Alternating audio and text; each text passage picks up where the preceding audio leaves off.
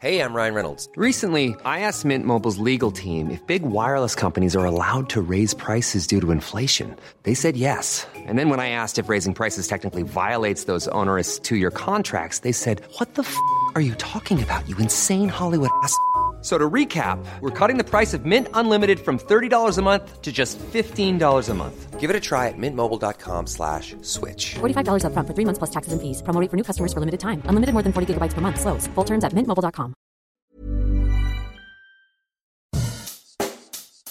Bonjour et bienvenue dans Savez-vous que, le podcast d'anecdotes du Dauphiné libéré.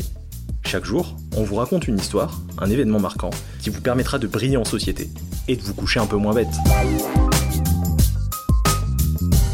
Ah, 1492, une année qui vous dit forcément quelque chose, surtout si vous avez bien retenu vos cours d'histoire-géographie de primaire. Alors oui, certes, il y a la découverte de l'Amérique par Christophe Colomb et les Occidentaux, mais il y a presque tout aussi important.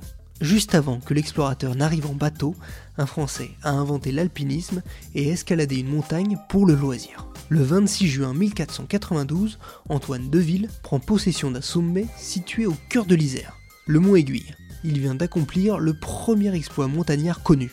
A l'époque, on ne grimpe pas sur les sommets pour le plaisir. On a autre chose à faire. Et surtout pas le mont Aiguille. Cette tour de calcaire totalement détachée du massif du Vercors avec l'érosion. Une masse imposante et vertigineuse surnommée le mont inaccessible, c'est dire.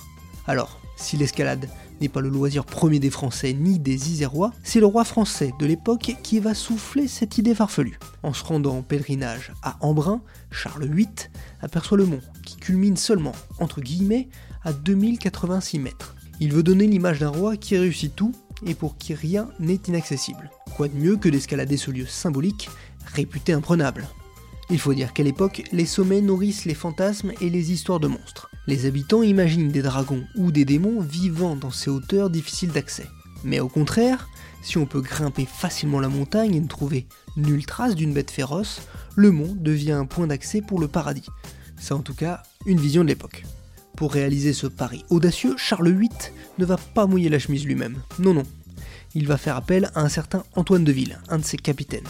Et le soldat, il ne va pas partir seul il emmène avec lui une vraie Dream Team. Un tailleur de pierre pour aménager les prises, un charpentier qui fabrique les échelles sur place, un escaleur du roi qui va les poser sur les parois, quelques porteurs, un prédicateur et un aumônier. Mais alors pourquoi Antoine de Ville est le premier à faire de l'alpinisme? Car en fait, il va mettre en œuvre des techniques spécifiques pour atteindre le sommet au bout d'une pente raide à presque 90 degrés. Sur l'ascension, en elle-même, nous ne savons pas grand-chose. Les échelles sont fabriquées puis posées au fur et à mesure sur la paroi du Mont Aiguille sur une hauteur de 1500 mètres. L'équipe parvient à atteindre le haut le 26 juin 1492, soit 102 jours avant la découverte de l'Amérique. Les aventuriers restent 6 jours au sommet et dressent un bivouac. La messe est prononcée et des croix sont plantées visibles depuis la vallée. Le 28 juin, il fait prévenir le Parlement de Grenoble de son exploit.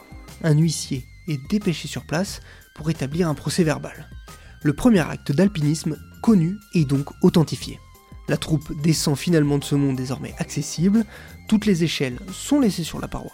Néanmoins, il faut attendre 1834, soit 342 ans plus tard, pour qu'une autre expédition officielle soit réalisée. Elle est l'œuvre d'un berger de la commune voisine de Trézanne. Il rapporte que la prairie sur le plateau du mont est recouverte de fleurs aux formes et aux couleurs inconnues. Contrairement à la première, cette ascension connaît un fort retentissement notamment dans la presse locale. Elle met fin définitivement à la réputation d'inaccessibilité de la montagne, qui prend le nom de Mont Aiguille et reste l'une des sept merveilles du Dauphiné. Why don't more infant formula companies use organic, grass-fed whole milk instead of skim? Why don't more infant formula companies use the latest breast milk science? Why don't more infant formula companies run their own clinical trials? Why don't more infant formula companies use more of the proteins found in breast milk? Why don't more infant formula companies have their own factories instead of outsourcing their manufacturing? We wondered the same thing. So we made ByHeart, a better formula for formula. Learn more at byheart.com.